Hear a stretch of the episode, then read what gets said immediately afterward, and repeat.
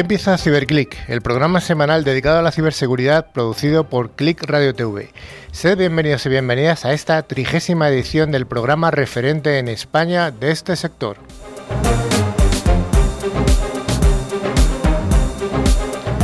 Ciberclick lo realizamos un equipo de expertos profesionales de la seguridad informática, que es una de las áreas de las tecnologías de la información y de Internet de mayor crecimiento y de mayor demanda de expertos.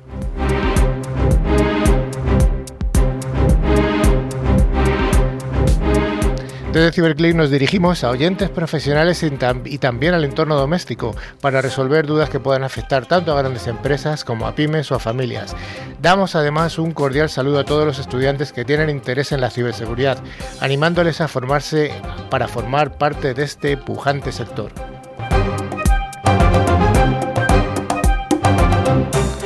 A lo largo de la siguiente hora vamos a desarrollar secciones de noticias, veremos en profundidad algún aspecto de interés y contaremos con la presencia de algunos de los referentes españoles en el mundo de la ciberseguridad.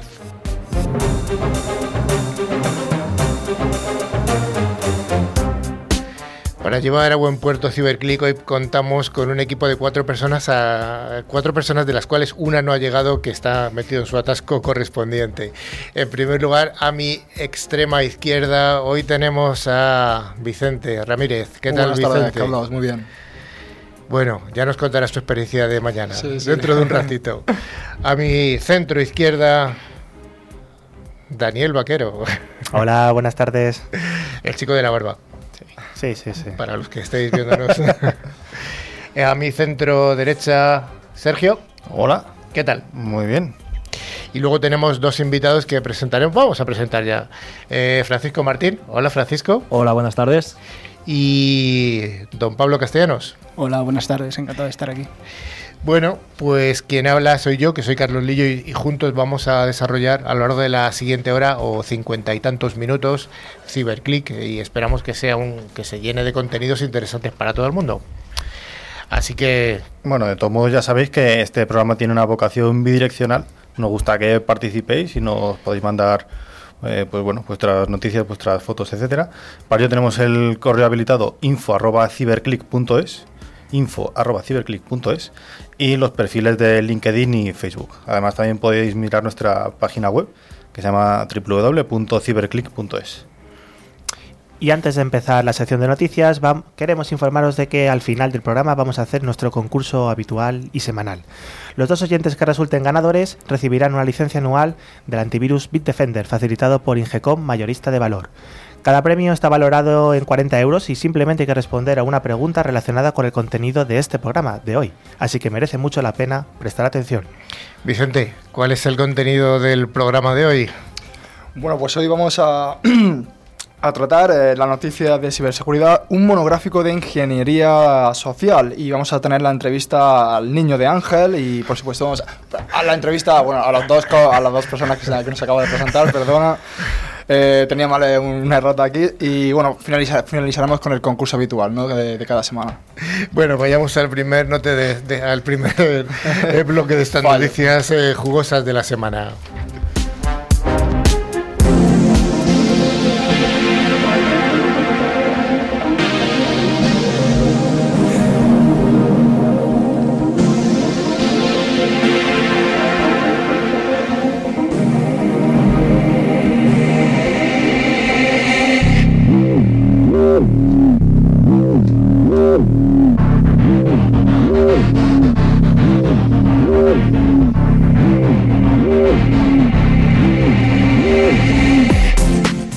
Ciudadanos de Baltimore en Maryland siguen, siguen infectados después de un mes. Ya esta noticia ya la comentamos hace, hace unas semanas, que esta ciudad de, la costa este de Estados Unidos había sido infectada. Bueno, pues creo que esta noticia eh, que ya se comentó parece que, que, no ha sido solucionada, pues los equipos gubernamentales de esta ciudad fueron bloqueados aunque parece increíble, hace ya más de un mes y todavía no se ha logrado solucionar este, este problema. Según parece, se han corrompido del orden de unos 10.000 dispositivos y este secuestro del sistema público de esta ciudad americana pues ha obligado a los vecinos de, a ir a las oficinas municipales a hacer gestiones que antes se podían hacer por Internet. Dani, ¿qué nos cuentas? Pues sí, efectivamente lleva ya bastante tiempo y bueno, es el clásico problema de ciberseguridad en el que es más bien conocido como un ransomware, en el que infectamos, bloqueamos los archivos, no, no permitimos el acceso a los mismos y pedimos un rescate. Eh, lleva ya desde el 7 de mayo y bueno, desde entonces pues todos los servicios municipales de Baltimore que han sido pues tomados como rehenes al fin y al cabo están paralizados. Así que pues los eh, bueno pues las personas que trabajan eh, allí no pueden realizar sus funciones y se encuentra todo paralizado. Curiosamente, eh, la persona que ha distribuyó, creó este virus, este ataque como tal, se llama Ro eh, Robin Hood. Y bueno, realmente está pidiendo pues unos 3 bitcoins, que más o menos hoy en día tienen el cambio al 20 a 24 mil dólares, que no es nada. O por sistema, es decir, por cada equipo o si no 13 bitcoins que son 100 mil dólares para liberar todos los equipos. Así que, bueno, la, lo que se suele decir que no se negocia con terroristas, pues las autoridades no han decidido, han decidido no pagar, así que por lo tanto seguimos en un estado de stand-by en el que todos los sistemas se encuentran paralizados y bloqueados. Así es, de hecho, para hacernos una idea únicamente del valor monetario de las pérdidas, se estima que el ataque de Robin Hood le costará a Baltimore al menos unos 18 millones de dólares. Esta cifra se, se calcula en base a los ingresos perdidos o retrasados y los costes de restaurar los sistemas que están, pues que están hackeados. Vamos. La Oficina de Tecnología de la Información ya, ya ha desembolsado 4,6 millones de dólares para recuperar algunos datos y se espera que gasten otros 5,4 millones antes de, del fin de año. De todos modos, no hay fuentes oficiales que expliquen los detalles de, del incidente, pero según el New York Times, este ataque usaba el famoso exploit Eternal Blue, creado por la NASA, por la, por la NSA. Nuestro viejo amigo Eternal Blue. Efectivamente, el que ya conocemos por, por Goracray de hace dos años. De todos modos, eh, hay una empresa de, de, ciberseguridad que se llama Armor que ha desmentido que, que Eternal Blue esté relacionada con este ataque. Entonces, bueno, al no haber eh, fuentes oficiales, no, no sabemos exactamente de qué, de qué se compone. Eh, en cualquier caso, en el, en el, caso de que si tuviera algo que ver con, con Eternal Blue, sería un caso de falta de concienciación bastante grave, que un exploit tan extremadamente famoso y contra el que se puede estar protegido simplemente aplicando un parche de Microsoft que, que eh, que publicó hace ya más de dos años, hubiera sido capaz de paralizar una ciudad entera pues, con dos millones y medio de personas. Eh, entonces, bueno, eh, ya entrando un poco en, mi opinión, dejaría un poco que desear, no tanto las medidas técnicas implantadas, que a lo mejor también son, sino, tanto, sino la, falta de concienciación de los responsables de, la ciudad de Baltimore. ya hablamos de la concienciación hace unos programas y yo creo que, bueno, suponiendo eso, que el causante de Eternal Blue fuera cosa de todo esto, habría un caso muy fácilmente evitable y que, bueno, aplicando parches de seguridad muy básicos, pues se podría haber evitado, pero, pero bueno. Y la consecuencia es que los, eh, los habitantes al final de Baltimore no pueden gestionar sus multas, sus impuestos, en fin. Hmm. Bueno, pues así estamos. Hmm. Y esto pasa en el primer mundo, ¿no? El primerísimo mundo. Sí, sí, por supuesto. Bueno, Vayamos a la siguiente de las noticias que nos dice que no piques en esta estafa que circula por WhatsApp. Las mujeres son las principales víctimas. Sí, el caso es que mueve las estafas a, a WhatsApp como, como, intermediaria entre los ciberdelincuentes y los cientos de usuarios deseosos de ganar un premio. En este caso, toca tener cuidado con la encuesta que promete un kit de productos L'Oréal París en WhatsApp. En cualquier caso, ya adelantamos que no, que nadie va a regalarte un kit de productos L'Oréal París en WhatsApp solo por responder una encuesta. Lo único que harás será regalar tus datos privados a un grupo de ciberdelincuentes. Pero vayamos a conocer más de cerca esta nueva estafa que corre, eh, que corre por WhatsApp y luego te daremos algunos trucos para que seas capaz de detectar los bulos que, de WhatsApp y las estafas como esta, que promete un kit de productos, hemos dicho, como de L'Oréal París. Eh, una vez que te llega un mensaje que se parecía, mira, una http loreal.com-col.plus. Bueno, normalmente también es posible que si te llega este, este intento de, de phishing sea eh, haya como un, un, marcador arriba en el mensaje que ponga forwarded o reenviado. Pues normalmente, bueno, se, esto se suele reenviar, no, no, te, no, no lo crea tu mejor amigo. Sí, es cierto que ahora el mensaje en sí son productos de belleza de L'Oreal, por eso se comenta que bueno, las víctimas objetivos suelen ser un poco las, las mujeres. Pero pensad que este mensaje puede variar en el tiempo, eh, puede ir cambiando, ya lo hemos visto con estafas en las que te regalan pues un mes de suscripción a Netflix quizás, un regalo por el Black Friday para Amazon o el Prime Day o algo por el estilo. Al final siempre es lo mismo, hay una especie de link, una URL en el que hay que pinchar y hay que meter datos. Recordad que nadie regala nada, no no dan duros a cuatro pesetas, como Ni se decía hace años. eh, ¿Es falso entonces ese que pinché yo que ponía que me regalaban un carro de Mercadona de mil euros? ¿Era falso? Hombre, ¿te ha llegado? Sí. no, no me ha llegado el carro. Efectivamente, entonces sospechar siempre de estos regalos tan tan buenos, probablemente porque este tipo de estafa va a ir cambiando en el tiempo, irán cambiando los mensajes, pero al final siempre es lo mismo. Y por supuesto, en cualquier, si hacemos, nos equivocamos, hacemos link, nunca metamos nuestros eh, datos personales, nunca descarguemos ninguna aplicación que no conocemos si no son de los repositorios oficiales. Pues no, no lo hagamos porque nadie da duros a pesetas y, y nadie, nadie regala nada. La siguiente no- noticia nos habla también de un clásico de los móviles de Android. De vez en cuando damos noticias sobre Android, damos menos sobre Apple, pero bueno. Eh, parece que Google ha admitido por fin que, bueno, admite muchas veces cosas, pero admite que móviles Android salieron con un virus de fábrica. Los teléfonos abandonaron la cadena de producción con el software malicioso ya instalado que permitía ejecutar cualquier aplicación. Dani, esto me preocupa. Pues sí, efectivamente, la noticia, bueno, la ha dado a conocer Kaspersky y al parecer se trataba de un troyano que eh, ya venía de serie en los teléfonos y lo que hacía era bajar otras aplicaciones adicionales. En este caso, pues las clásicas de robo de información o que hacían funciones de spam, por ejemplo, para engañar quizás a estadísticas de, uso de, de la navegación, por ejemplo. Eh, bueno, ah, parece ser que esta amenaza ha sido solventada a través de Play Protect, pero se ha dado a conocer pues hace poco. ¿Y por qué es importante esto? Porque no solamente era un- un- una aplicación, un troyano que descargaba otras, otras, eh, otras aplicaciones maliciosas, sino que además en el tiempo este virus fue mutando y convirtiéndose en una puerta trasera en el propio sistema operativo de Android. Es decir, que ya no solamente descargaba cosas, sino que además eh, ofrecía una entrada alternativa pues a otros a otros atacantes. Sí, al final, eh, sobre todo los cibercriminales, cuando no son especialmente novatos, no suelen usar eh, método de ataque predeterminado, sino que modifican el, algún malware que, que tengan ya por defecto eh, para permitir que éste pueda ejecutar una serie de, un código en alguna aplicación del sistema, independientemente de los permisos necesarios para ello. Esta puerta trasera afectó a Android en versiones anteriores a Marshmallow, Sí.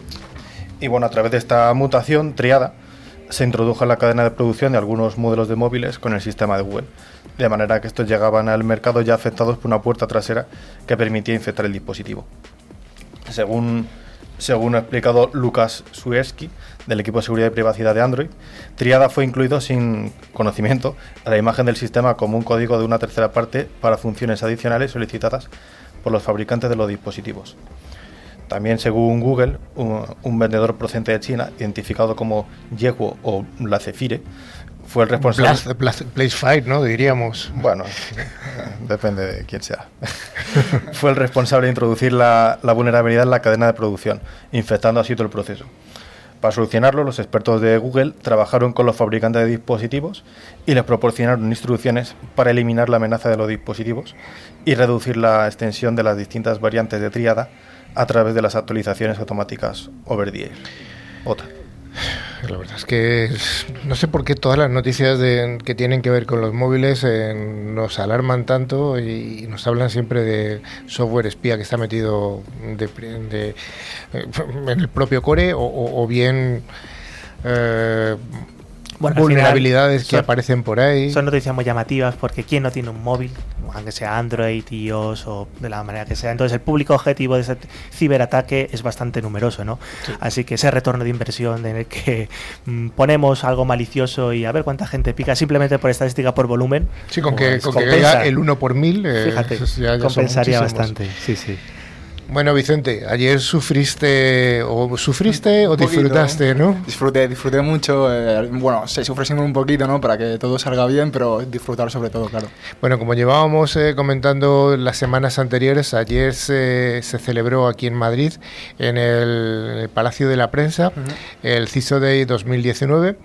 Eh, Vicente Ramírez, que es, nuestro, es colaborador nuestro, pero además es uno de los organizadores de este evento. Y yo estuve, estuvimos, asistimos varias personas del equipo, nos pareció un evento estupendo, muy Muchas bien gracias.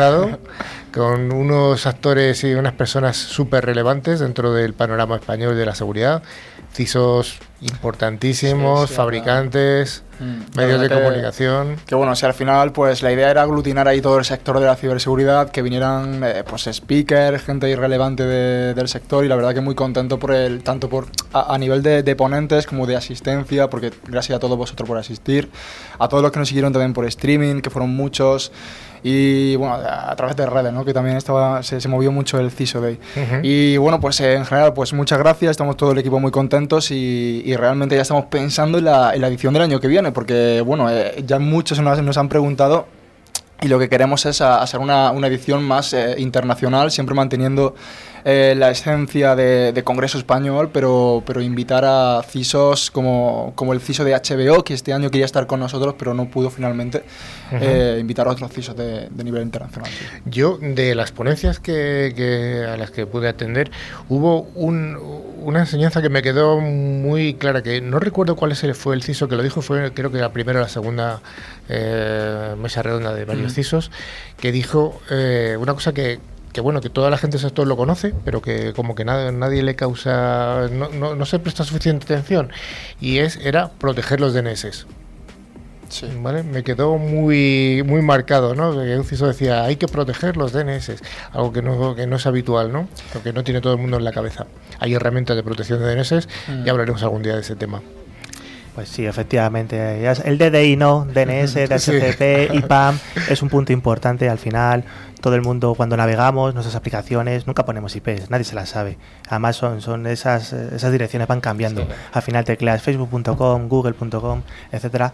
Y pensad que claro, eso puede ser también envenenado, es una manera de redirigirte hacia quizás web maliciosas, así que es un punto interesante también para aplicar esos, eh, esas medidas de seguridad cuanto menos y, y, bueno, protegernos también. desde ese El. DNS, vamos a explicar un poquito para la gente que no está muy, muy puesta en tecnología lo que hace. Cuando nosotros escribimos una dirección en un navegador, ponemos www.ciberclick.es. Y, y ya está, pero de- de- detrás de eso hay una cosa que se llama en el argot la dirección IP, que es un- una colección de 32 bits, que luego se traduce a, a cuatro, mm, cuatro octetos, o sea, 192.34.78.24 y nadie se sabe que esos números que yo he dicho se corresponden a www.ciberclick.es.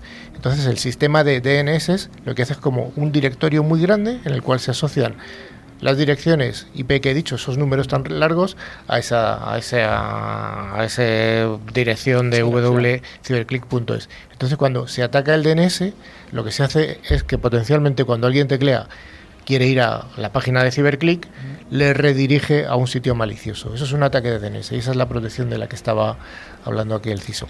Y yo también quería remarcar, Carlos, otra reflexión que la hizo en este caso la eh, Fanny, Fanny Pérez, que era CISO, CISO de Liberbank. Y, y bueno, sabemos que el CISO tiene que tener, eh, manejar dos lenguajes, tanto el nivel técnico como el nivel de negocio, ¿no? Y, y cuando le preguntaron eh, que- qué lenguaje era más, más difícil para, para ellos, ella dijo muy claramente que, que le costaba mucho llegar a la- hacia, hacia arriba, ¿no? Hacia, hacia el negocio. Entonces creo que todavía queda mucho que hacer, sobre todo a concienciación de, de altos directivos, ¿no? de, de- de ver la ciberseguridad pues aún más como una inversión, ¿no? que yo creo que todavía hay mucho, mucho límite. Yo creo que el monográfico que vamos a desarrollar hoy, si esos altísimos directivos lo escuchan, yo creo que les va a ayudar un poquito. Vayamos a la quinta de las noticias, que nos habla de que hay un tráfico, mm, tráfico móvil europeo que ha sido desviado a China. Esto ocurrió hace ya hace como una semana aproximadamente, y es que durante más de dos horas, el jueves 6 de junio de este mismo año, China Telecom, que es el tercer proveedor de Internet de, de China, enrutó un- una gran parte del tráfico con origen y destino en Europa. Esto parece llamativo. Bueno, pues parece que fue un, un error de una de las empresas que, dedican a, que se dedican a hacer hosting, que se llama SafeHost, que es una empresa suiza.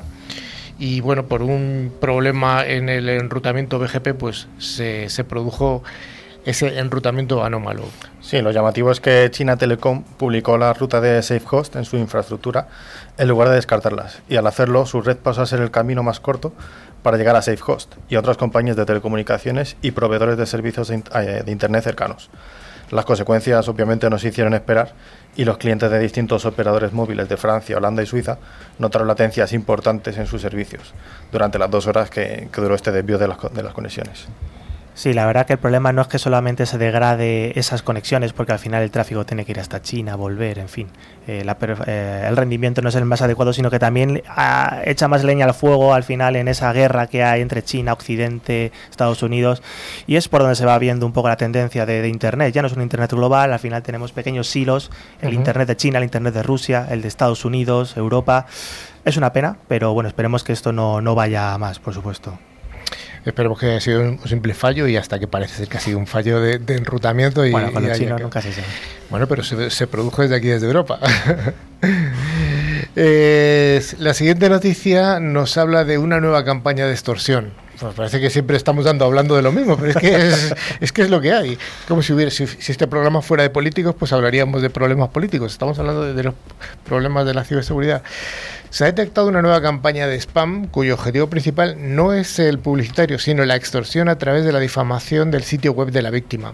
El spam, también conocido como correo basura o correo no deseado, es una técnica muy utilizada en la que el atacante envía correos electrónicos de forma masiva para trasladar el mensaje deseado del atacante a la víctima. Sí, en los últimos tiempos esto ha evolucionado de forma que se intenta hacer una extorsión a la víctima afirmando haber hackeado su ordenador y tener material sexual obtenido en la cámara web procedente de su ordenador. Si el chantaje no fuese aceptado, se terminaría publicando todo el material obtenido de la víctima. A este spam se le ha llamado sextorsión. La nueva campaña de spam detectada ha evolucionado eh, en torno a las páginas web empresariales o de negocio en lugar de personas físicas. Esta extorsión tiene objetivo tiene como objetivo atacar la imagen de la página web. Para hacer esto, los atacantes amenazan con utilizar la imagen de la empresa afectada, suplantación de identidad, en miles de sitios web mediante el formulario de contacto de estas páginas web. Bueno, hay que decir que este tipo de spam no es eh, simplemente publicitario, como lo que hemos dicho, sino que vamos a un delito, ¿no? porque estamos atacando a una, a una persona. Y ya nos vamos a la última noticia, que vamos a ligar la ciberseguridad con el fútbol. Esto ya es la bomba, no hay nada mejor que esto, porque han robado eh, ciberdelincuentes al PSG, al equipo de París, eh, más de 500.000 euros eh, a través de la compra de un jugador que, es, que es un jugador argentino, se llama Leandro Paredes, que yo no le conozco, no tengo el gusto. Entonces parece ser que este jugador provenía de, una, de un equipo ruso y, en, la transacción entre dos equipos eh, hay que pagar una cantidad al equipo del que es origen este jugador. Este jugador era de Argentina y el equipo originario de él era Boca Juniors. Entonces, al hacerse la transacción entre el PSG y el equipo ruso, una parte del dinero tiene que, tiene que darse al, equipo que le ha formado. Bueno, pues parece ser que en el correo que, que, se, eh, que se envió pidiendo o reclamando ese dinero, se, hubo una suplantación de identidad y, eh, cayeron, cayeron los argentinos. Boca Junior pagó. Esto es el clásico ataque del CEO, en el que se le envía un email, por favor, transfiere, eh, por ejemplo, suplantando la, identidad de, de, un secretario o secretaria en el que se le dice al CEO, transfiere, o sea, al revés, perdona que me estoy jugando, suplantando al CEO y se le envía, pues por ejemplo, a comunicaciones de una empresa o departamento financiero diciendo que hay que transferir cierta cantidad de dinero a pues una cuenta bancaria. Por supuesto, eso es un, es un ataque malicioso. El departamento financiero confía en esa notificación que le ha llegado supuestamente del CEO de la compañía y una vez que se ha transferido el dinero a ese tipo de cuentas en los que por supuesto están en un paraíso fiscales, se va cambiando de cuenta, es muy complicado hacer el seguimiento, pues ahí te he visto. A ver quién recupera eso. A ver quién recupera eso, parece que no, parece que los de Boca se, han quedado, se han quedado chungos. Bueno, pues hasta aquí las noticias de la semana y nos vamos a ir a ese monográfico prometido de... Bueno, ahora lo hablaremos.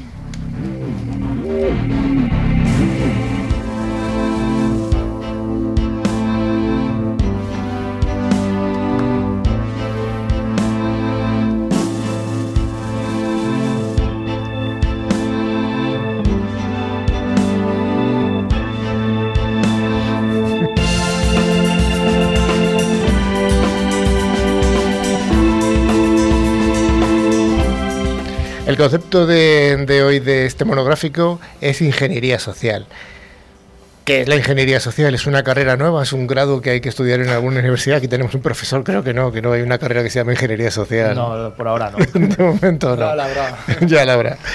Bueno, ¿qué es la ingeniería social? Pues siendo CiberClick un programa dedicado a la ciberseguridad, ya estamos viendo asociado que es social y ciberseguridad, vamos a ver de qué va esto. Bueno, eh, pues esto va de engañar. Algo tan sencillo como eso, de una forma muy sencilla. Luego ahora lo vamos a desarrollar. ¿Qué es esto? Sí, la ingeniería, eh, la ingeniería social simplemente consiste, pues como bien has dicho, en engañar a una persona que tenemos eh, que tenemos como objetivo, utilizando pues métodos que pueden ser tanto informáticos como métodos más clásicos. No tiene por qué ser usando necesariamente en ordenador, aunque suele estar obviamente involucrado. Bueno, la ingeniería social es una de las técnicas más utilizadas por los ciberdelincuentes para conseguir un ataque exitoso. Vicente, ¿qué nos puedes contar en pocas palabras acerca de, la ah, ingeniería social? Así es, Carlos. La ingeniería social, como indicáis, eh, consiste en utilizar técnicas de manipulación que, para convencernos al final de que, de que, actúen, de que actuemos de una determinada forma y sacar a ellos a cambio bueno, un beneficio. Y es que nuestro comportamiento debemos recordar que, que es predecible y los expertos en psicología saben que qué, teclas, qué teclas perdón, tocar para, para conseguir algo de, de, la otra persona. Pero como decimos, no hay nada nuevo bajo el sol y la estafa de toda la vida, como por ejemplo el tocomocho, que yo bueno, lo, lo, he aprendido ahora, que son los típicos billetes de lotería premiados y, y falso, que bueno, falso, que para los más jóvenes como yo, por ejemplo, pues no, no estamos al tanto, o la estampita, ¿no? Lo billetes del tonto falso. Sí. O, la estafa nigeriana, por ejemplo, ¿no? que también es muy conocida, como que es el premio falso. Es, todo esto no depende de la tecnología, sino que depende de la facilidad que, que se puede manipular el comportamiento de una persona. Estas mismas técnicas que se han reinventado y adaptado a los nuevos tiempos, utilizando nuevas, nuevos canales y nuevas tecnologías, eh, en la ingeniería social interviene más de más la psicología, digamos, que la tecnología. Es por tanto que no existe ningún sistema informático que nos pueda proteger de, un ataque de este estilo, ¿no? Y, eh, porque, porque es mucho más sencillo manipular a una, una persona que, que, intentar romper la seguridad de un sistema informático. Y por eso la mayoría de los cibercriminales no invierten eh, pues mucho tiempo en probar tecnologías complejas para sus ataques, ¿no? sino que aprenden pues, eh, técnicas de ingeniería social. Eh, de hecho, existen páginas web con información valiosa donde aprender los métodos más, más conocidos ¿no? para, para, engañar. Páginas web de momento de universidad hemos quedado que no. Que, no, que por supuesto de Ciberclick no vamos a dar publicidad. no. Me parece que fue un invitado aquí que tuvimos hace, hace un tiempo que dijo que eh, el, que la persona no es que si necesariamente eres la voz más débil, sino que es el eslabón más importante. y, al también, final, y al final también por eso es el al que se le intenta atacar. Efectivamente, el error de capa 8, ¿no? Tenemos millones de elementos de seguridad, internos, externos, perimetrales, de todas las maneras, y si al final el usuario eh, clica, hace algo mal, pues, pues vamos a estar infectados. Y, es que las técnicas de manipulación son súper antiguas. Ya desde los años 80 hay un fantástico libro que habla de un tal Cialcini, que bueno, habla un poco de esos principios de, la influencia y que se lleva estudiando pues, a las universidades, en las escuelas de, marketing, en publicidad y ventas, desde hace muchísimo tiempo. Eh, pues un poco para comentar los seis principios básicos de la influencia, ¿no? que al final es la parte fundamental que tiene la ingeniería social. Nos vas a contar los seis principios, ¿verdad? Pues ya que estamos. Venga, tírate al primero el primero de ellos es muy claro, es la reciprocidad. ¿no? Eh, habitualmente cuando alguien nos regala algo, pues nos hace un favor, pues nos sentimos un poco en deuda con esa persona, ¿no? Y entonces tratamos de devolverlo. Entonces, pues lo típico, una te están vendiendo algo por la calle, te dan un pequeño objeto y te sientes un poco obligado a comprar pues ese, ese pequeño objeto, ¿no? Aunque en un principio parecía que era gratuito, bueno, pues por ese principio. Efectivamente. También, por supuesto, pues el principio de la urgencia, ¿no? Todos, además, todo el mundo ha sido influenciado por, por esta técnica, ¿no? En el que siempre se intenta apelar a que esta oferta es de tiempo limitado, eh, la caducidad va a llegar mañana, hay que actuar muy rápido si quieres conseguir esa oferta y si no, no, lo haces es porque vas a ser un tonto, ¿no? Y nadie quiere quedar como ello, ¿no? Pierdes la oportunidad de tu vida. Claro, parece que estamos haciendo lo correcto y que nos conviene, entonces por esa urgencia muchas veces no le damos una segunda vuelta, una doble pensada, un lo comentamos con algún compañero, algún amigo, una pareja y bueno, pues nos dejamos llevar un poco por estas técnicas y, caemos, ¿no? Por supuesto también pues la coherencia, las costumbres, ¿no? Somos, las personas somos uh, animales de costumbres y solemos actuar en función de cómo lo hemos ido haciendo, haciendo a lo largo del tiempo, ¿no? Para intentar también proyectar una forma coherente de nosotros mismos. ¿no? En ese sentido, entonces, si, alguien, si consigues que alguien se comprometa con algo, pues hay muchas veces, eh, muchas posibilidades de que sea coherente con ese compromiso de forma automática, sin pensar. Entonces, eh, pues un caso práctico, por ejemplo, podría ser un ciberdelincuente ¿no? que ha suplantado la identidad de, un empleado de, una oficina que puede que, eh, nos pide realizar alguna tarea normal. nosotros, bueno, pues vemos normal a lo largo del tiempo que nos pida realizar esta serie de tareas y cuando nos cambia cambia un poco, a hacer algo un poco más extraño, quizás no nos extrañe tanto y ya te sientes comprometido para llevarlo a cabo y piques y hagas lo que no deberías haber hecho. Está claro. ¿Cuál más? Bueno, pues también tenemos la confianza y esto es así. Normalmente hacemos caso a la gente que nos cae bien. tomamos un poco a pie juntillas lo que nos, lo que nos diga este tipo de, personas. Entonces los ciberdelincuentes se van a intentar ganar nuestra confianza antes de realizarnos el ataque. Entonces pues se van a hacer pasar por otra persona, van a crear perfiles falsos que se ajusten un poco a nuestras preferencias para que nos entre por los ojos y ya confiemos previamente antes de que realicen nada malicioso, cuanto menos. ¿no? Entonces aprovechan esas, esos ciberdelincuentes, aprovechan esas debilidades humanas, como puede ser el dinero, el sexo, etcétera, pues para camelarse un poco a, las, a las víctimas. Los juegos incluso, ¿no? Sí, eh, quería aportar sobre, sobre esto de, la ingeniería social. Uno de los libros más interesantes, ahora que estás comentando un libro, es The Art of Deception. Es un libro muy interesante de Kevin Mitnick, que es uno de los grandes hackers de la historia. Es hacker y convicto después, porque fue uno de los hackers más buscados en cierto tiempo. Eh, en ese libro habla de un conjunto de historias reales un conjunto de técnicas en la que él se, se, metía en los sistemas, pero no mediante unas técnicas muy avanzadas de hacking, sino con ingeniería social, llamando, cogiendo información, buscando la confianza de la gente y al final entrando ahí. Y hay una anécdota muy graciosa, que, muy curiosa, que es que eh, él fue condenado a estar lejos de un ordenador eh, durante muchísimos años, aparte de estar en la cárcel. El día que le cumplió eso, apareció eh, uno de los de Apple, me parece que fue el segundo, el que estaba con Steve Jobs y montó la compañía, y le regaló un ordenador Apple. Entonces era como una, una cuestión así de, marketing bastante potente. Si esto saltas a bocajarro a alguien y le preguntas cuál es tu contraseña del email, en muchísimos casos te la va a decir. Sí. Sí. Eh, por no pensar, por el principio de la urgencia, porque confías, porque, en fin. Solo necesitas llamar a alguien y, darle algunos datos que se supone que no debería conocer sobre la empresa y ya estás, está todo abierto. Hay una, eh, la palabra que has dicho del libro este es deception, o sea, no me acuerdo cuál es la primera que has dicho, pero bueno, deception es una, tiene un falso significado en inglés y con el castellano. Deception es pues, alguien que así a primera vista dice decepción, no, decepción significa engaño directamente engaño. De hecho, en el mundo de la, de la ciberseguridad, las clásicas tecnologías de deception son las también conocidas como honeypots. Al final son, bueno, máquinas, servicios, usuarios que no existen, que están un puesto puestos como cebo. Sí que existen, pero, son, pero no son reales. Son reales, son, son eh, sistemas de deception, sí. Hay empresas que, que, tienen estos sistemas. Un honeypot es un, un sistema que tiene información atractiva para un ciberatacante, aunque luego no es nada, no hay nada en realidad está puesto a posta para que el atacante se entretenga ahí un ratito ¿no? y no vaya a buscar las cosas realmente interesantes. Y que nos alerten, que al final es una parte importante, ¿no? que se está produciendo ese ataque. Bueno, vamos a la, quinta ya, ¿no? Sí, también tenemos el principio de la autoridad cuando estamos hablando de ingeniería social. Habitualmente porque nos han educado más o menos, a unos más que, que a otros, para ser un poco obedientes con la autoridad porque es algo que se considera positivo, ¿no? Entonces, cuando recibimos un mensaje de nuestra autoridad legítima, de un jefe, de una quizás de la policía, bueno, alguien que tenga esa autoridad, un padre, por ejemplo, intentamos, bueno, tendemos a darle crédito y a obedecer, sin preguntarnos si lo que nos está diciendo pues tiene sentido o no. Eh, esto es muy obvio, pues por ejemplo, un director general de una compañía que nos dice que les demos nuestras claves de acceso, por ejemplo, entonces, pues a ti no se te ocurre decirle ¿y por qué? o, no, directamente.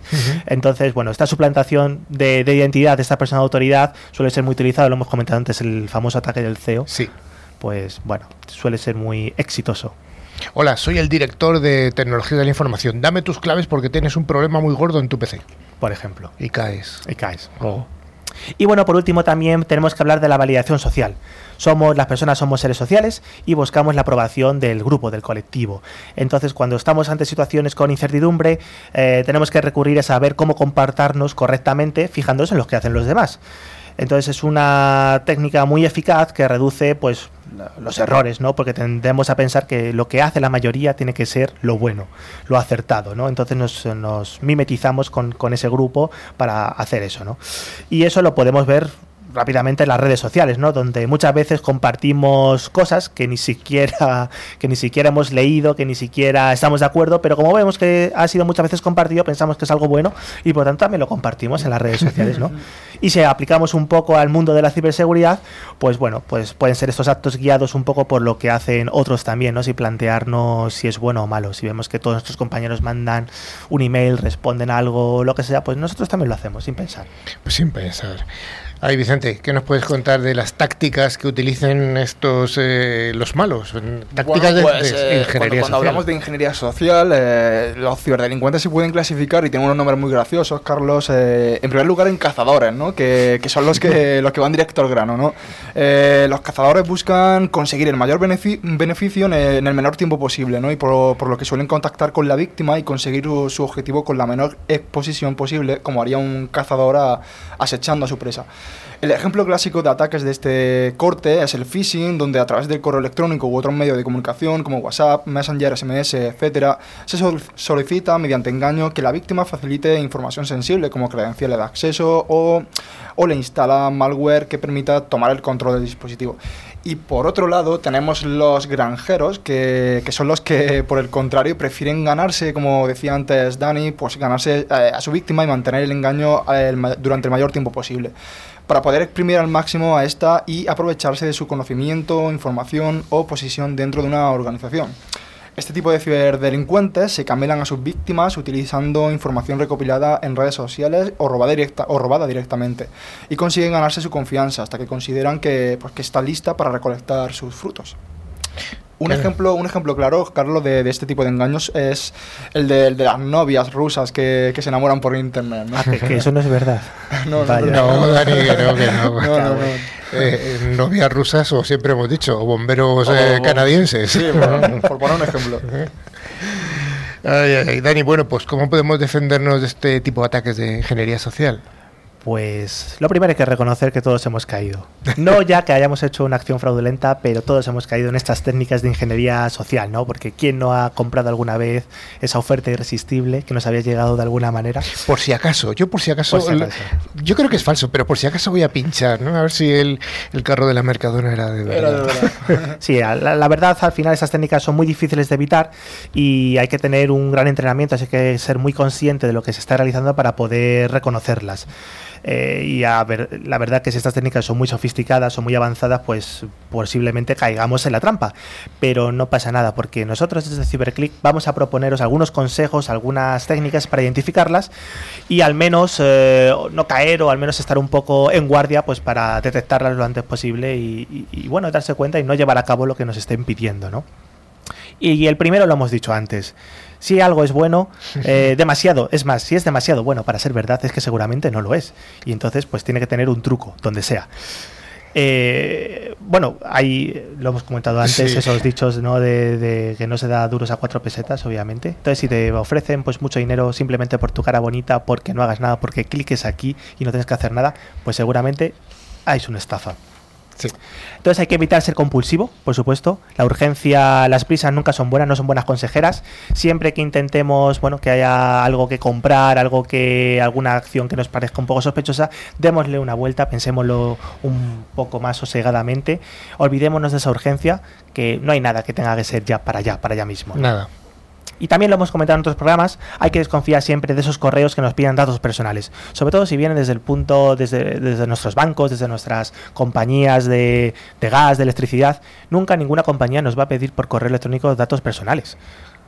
Eh, Entonces, si tenemos una sospecha, nos llega ese tipo de emails, lo más sencillo es llamar a esa compañía, verificarlo, que rápidamente nos dirán, no, no, esto no es, no es nuestro, es una estafa, es un phishing, es lo que sea. Pero no tenemos que, que caer en esas, en esas técnicas. Obvio. Y además, eh, lo habremos visto muchos, esos mensajes que nos llegan habitualmente suelen estar un poco mal redactados. Entonces hay que fijarse un poco si nos fuera un, un mensaje real, las compañías se cuidan muy mucho de ese look and feel, de, ese, de esa interfaz, de que esté correctamente, gramaticalmente eh, escrito. Entonces, bueno, esos eh, pequeños errores nos pueden dar también la pista de que hay algo que no, que no es correcto. Pero no, no, eh, no escucharon este programa los de Boca Junior y había El PSG, no lo escucharon y había un error en el, en el correo que en vez de AR, que es de Argentina, era AN. Y cayeron. Así que pensad que siempre que tengáis sospecha, buscáis o simplemente dedicáis cinco minutos a buscar información por internet y rápidamente vais a ver si, si esa oferta es real, si no, o al menos información que os pueda ayudar un poco a discernir, ¿no? Bueno, pues hasta aquí este apasionante tema de la ingeniería social y yo no sé si realmente va a haber al final alguna carrera o algún grado al menos sobre esto.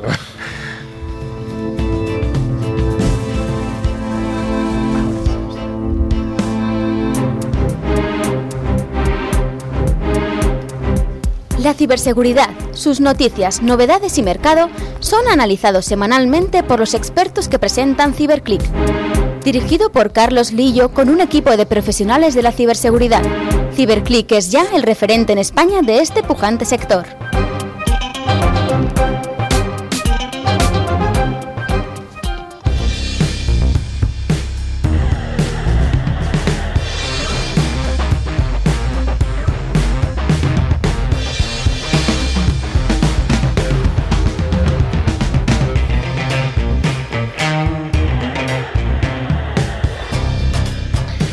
Bueno, pues hoy tenemos el placer y el honor de contar con dos personas en, eh, aquí eh, invitados. Son dos personas que hasta ahora no hemos traído a nadie del entorno universitario y es para dar una buena noticia. Tenemos por un lado a Francisco Martín, que es profesor de robótica de la Universidad Rey Juan Carlos, y por otra parte a Pablo Castellanos, que es uno de los alumnos de la universidad y vamos a ver por qué están aquí. Eh, bueno, eh, Francisco, cuéntanos por qué estáis aquí. Bueno, estamos aquí porque eh, dentro de la Universidad Rey Juan Carlos, en el, en el Intelligent Robotics Lab, que es un grupo de robótica que tenemos allí, eh, hemos participado en una competición internacional de robótica. Y no solo habéis participado, ¿no? Hemos ganado. Han ganado. Efectivamente. Bueno, hemos ganado, han ganado. Han ganado porque nosotros eh, habitualmente participamos en estas competiciones, llevamos cerca de una década o más eh, compitiendo, 15 años, y es la primera vez que llevamos a un equipo de junior, a unos chicos que están estudiando el grado, eh, grado en telemática, grado en, en robótica, software, que son los grados que tenemos, y se han ido a Italia y han vuelto con el trofeo. Pues eso está muy bien, ¿no? Sí. No solamente participar, sino encima ganar. Esto ya es otra. Bueno, don Pablo, ¿qué tal se siente al ganar? Bien, la verdad es que eh, yo, por ejemplo, soy de primer año y la verdad, eh, entrar en un equipo así y, poder tener esta experiencia de, de ir a... Bueno, nosotros hemos competido en Italia y, bueno, pues poder ir a Italia a competir y además traernos el trofeo, pues una gran experiencia. Eh, que, bueno, eh, contar un poco en qué consiste esta... Sí, cuéntanos un poquito, ¿en qué consiste la, la competición esta? Bueno, la competición es la RoboCup Educational. Eh, básicamente, eh, este tipo de competiciones las organiza la RoboCup Federation, que es un organismo internacional que se dedica pues, a promover todo lo que son competiciones de robótica y la investigación en inteligencia artificial y en robótica. y, y bueno, Oye, eh, ¿quiénes formáis sí. parte de este, de este equipo que habéis participado en esta competición? Bueno, pues lo formamos eh, un equipo no muy grande, pero creo que apasionado de gente que queremos aprender y queremos eh, mejorar. Eh, somos estudiantes que vamos, que van desde eh, primero de carrera, como es mi caso, Ujú. hasta estudiantes de doctorado. Y, y bueno, también somos muy transversales, ya que, como ha dicho Paco antes, eh, somos estudiantes de telemática, de ingeniería de teleco, también de industriales. Y creo que esto es muy importante ya que eh, nos da fuerza en la competición frente a problemas o, o errores que puedan surgir eh, durante la competición, pues solventarlos es mucho más fácil con un equipo eh, fuerte y que sabe eh, de diferentes temáticas y áreas, pues solventar estos problemas, pues la verdad es que nos, nos da ventaja sobre otros equipos. Francisco, la transversalidad de este equipo que dice que hay eh, estudiantes o, o- o- o gente que ha participado con distintos estudios es crítica o es, es importantísima para, para llevar a, a éxito un proyecto de este tipo, ¿no? Efectivamente, efect- eh, son situaciones en las que bueno, se te enfrentas a un conjunto de pruebas, tienes que solucionarlas. eh, entonces entran en, entran en funcionamiento muchos de los conocimientos que damos allí eh, entonces hay conocimientos que tienen que aplicar de electrónica, con lo cual la gente industrial suele estar más especializada en estas cosas. Eh, los sistemas robóticos son muchas veces sistemas distribuidos, con lo cual la gente de telemática también tiene mucho que decir en estas competiciones y luego pues tiene una gran carga de programación, de comportamientos robóticos, de inteligencia artificial en la que pues, los chicos de, de robótica pues también están ahí al pie del cañón. Entonces son prácticamente todos de, grado, como decía Pablo, eh, y luego el team leader sí que era uno de mis estudiantes de doctorado, Jonathan Ginés, que es el que fue. No solo los cuatro chicos que fueron, también es un equipo formado por, por más gente, hay como 10 o 12 estudiantes, entonces ahora han podido ir cuatro, el año que viene iremos a Francia, entonces espero que podamos ir un par de equipos, iremos ocho personas. No, si ganáis volvéis a venir, ¿eh? Si ganamos, traemos aquí el trofeo, sí.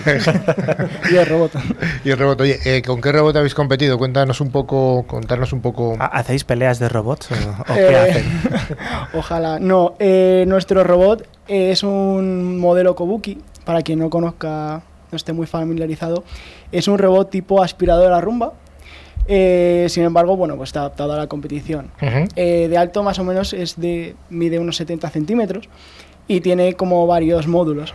Entonces ahí podemos encajar pues todos los sensores y además el ordenador, que básicamente pues el cerebro que mueve el, robot. Oye, ¿qué tipo de competición habéis tenido que hacer? Bueno, pues eh, la competición son tres, tres, pruebas principales, en las cuales, bueno, pues se, cada una pues es más difícil que la anterior, lógicamente.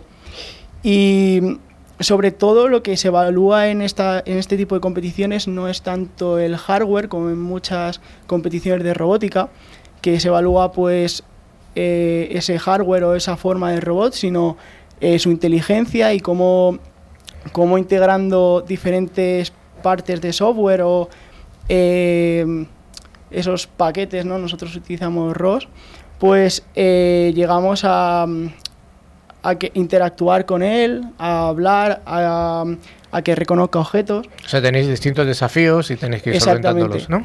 Y bueno, aparte de estas tres pruebas, hay una, hay una cuarta que es, es totalmente libre y, y, la verdad es que es bastante interesante porque es en esa prueba donde también los equipos pueden mostrar lo que, lo que saben y también lo bueno de este tipo de competiciones es que eh, solo, o sea, el, ir allí ya es, un premio. es un premio, evidentemente, hombre. Entonces, em, eh, los equipos que van ahí van a aprender también eh, y el poder enseñarles lo que tú realizas y los equipos, pues también se crea como una serie de comunidad donde todos aprenden de todos y básicamente esa prueba es donde enseñas a otros equipos a...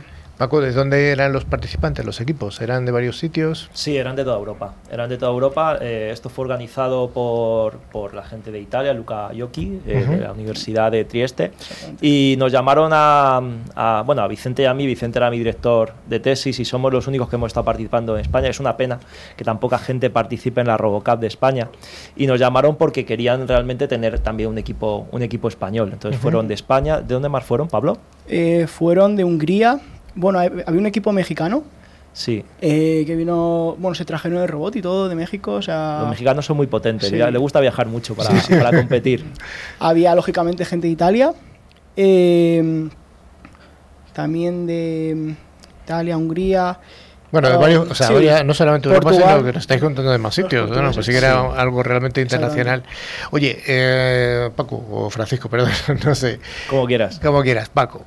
Eh, mm, esto es un programa de ciberseguridad, entonces, oye, hay que preguntarte un poco por la ciberseguridad de, los, de los robots, de los coches autónomos, de los robots industriales. Oye, ¿qué tipo de seguridad se pueden implantar a este tipo de, de equipamientos o, o cuál es deseable al menos? Pues eso es una clave, porque realmente durante toda la historia del desarrollo de la robótica nunca nos hemos preocupado de la seguridad, porque realmente eran robots que estaban en laboratorios y nunca veíamos que eso eh, tuviera necesidades de, seguridad. Ahora mismo estamos viviendo una época en la que los robots están saltando desde, desde los, laboratorios y las industrias, están saltando en los hogares. Entonces estamos empezando a necesitar esa seguridad. Eh, tenemos ahora rumbas eh, que, que están aspirando a nuestra casa con una cámara. Entonces eso tiene que estar asegurado. Y por ahora no se han hecho grandes cosas. De hecho, eh, antes hablaba Pablo de ROS. ROS es el estándar en la programación de robot a nivel mundial. Eh, ese sistema fue creado en el eh, en, Stanford, bueno, sí, creo que fue en Stanford.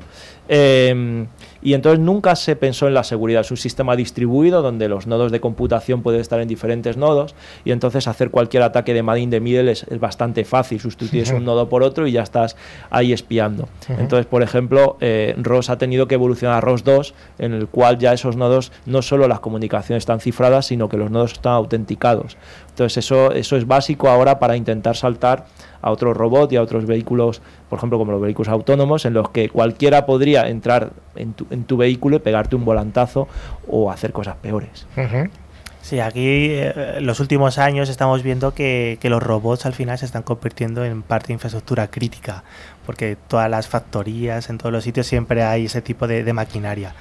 Así que esto, ¿pensáis que debería ser un punto clave a la hora de securizar para, bueno, no sufrir ningún problema grave, cuanto menos. Sí, probablemente en las empresas la seguridad es no dejar salir eh, a la red esos robots. Eh, quiero decir, asegurar la red muchas veces, asegurar los sistemas, ser sistemas empotrados.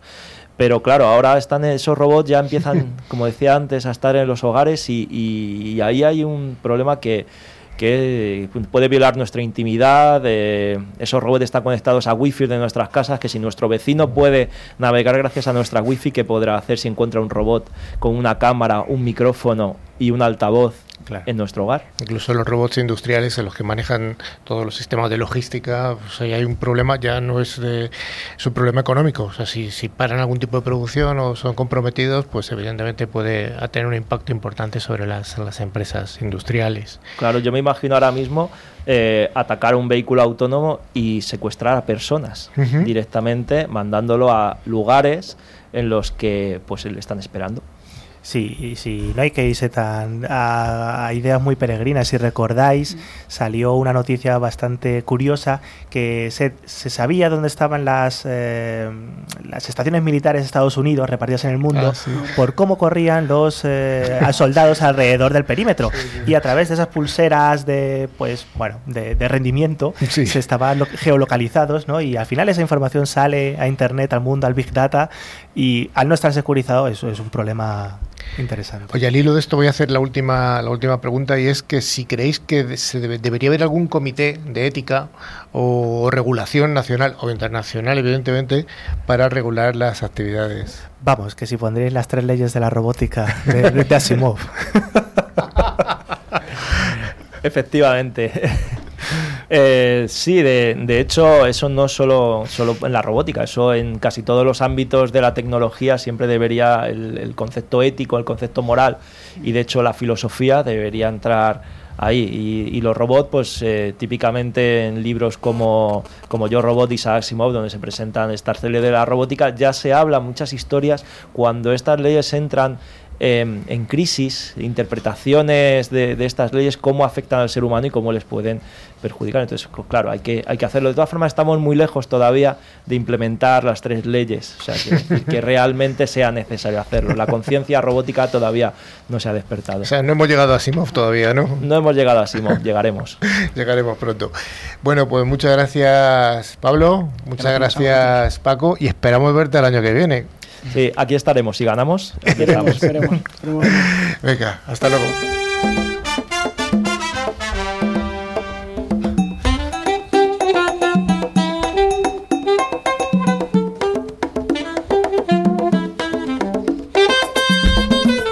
Bueno, pues llega el momento final del programa y con él enlazamos con el concurso, el famoso concursazo que, en el que regalamos unas licencias de antivirus, siempre lo decimos, antivirus siempre de pago. Nunca tengáis un antivirus gratuito en casa.